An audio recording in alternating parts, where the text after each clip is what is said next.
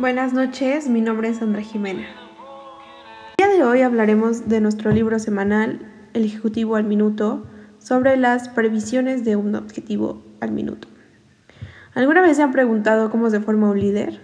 Bueno, a lo largo de nuestra vida hemos visto pasar a tantas personas que se hacen llamar líderes, cuando su propio personal se está desvaneciendo o ni siquiera se lo cree. Veámoslo de la siguiente manera.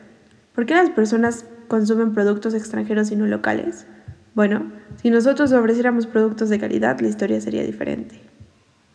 Un claro ejemplo de esto es Starbucks. Starbucks es una de las empresas que desde que tú llegas, la atención cambia. Te olvidas de todo, te olvidas de que estás en el trabajo, que tienes que hacer muchas cosas. ¿Por qué? Porque te brindan una experiencia.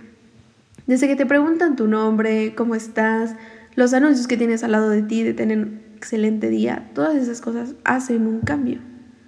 Lo que nos lleva a la primera previsión que es concreta tus, tus objetivos. Starbucks es una de las empresas que tiene muy claro lo que quiere y lo que necesita. Otra empresa es Yakul. No solo se preocupa por sus consumidores, sino también por sus trabajadores, fomentando su deseo de trabajar y mejorar su desempeño.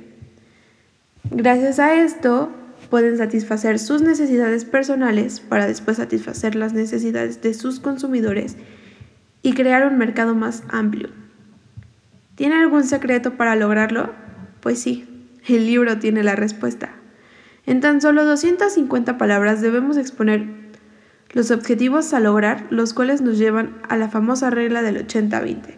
Si nos enfocamos solo en el 20%, el resto tendrá la misma réplica, lo que nos lleva a las siguientes dos previsiones.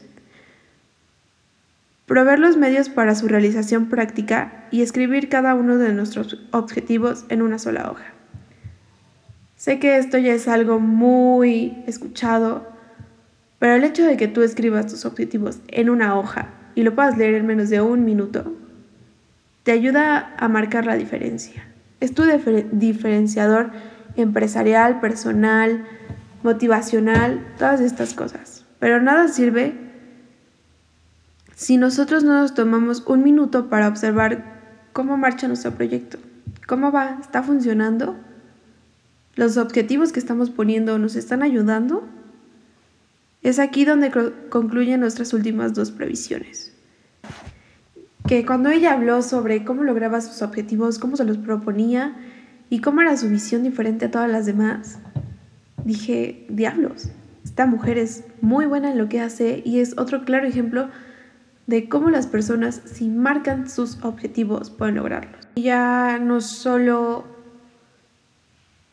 no solo marca sus objetivos, sino también los observa, los analiza, pone todo su empeño para que crezcan. No, no por nada es la conductora de Shark Tank. Ella es una crack en lo que hace y es un claro ejemplo para este podcast.